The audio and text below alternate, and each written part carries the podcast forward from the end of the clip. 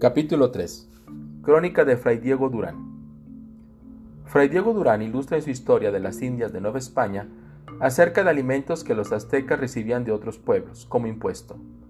Tributaban maíz y frijoles, chía, guahuitli, chile de diferentes especies, tributaban cantidad de pepitas de calabaza, traían venados y conejos, codornices, de ellos frescos, de ellos en barbacoa.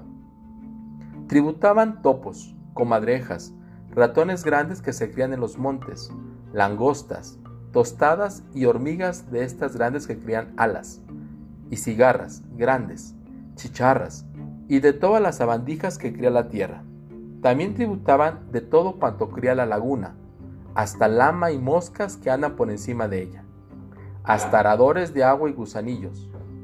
En tierra caliente, tributaban de todos cuantos géneros de fruta hay, piñas, plátanos, anonas, mameyes y golosinas de guayaba, peruétanos, zapotes amarillos y negros y blancos, aguacates, batatas de dos y de tres géneros.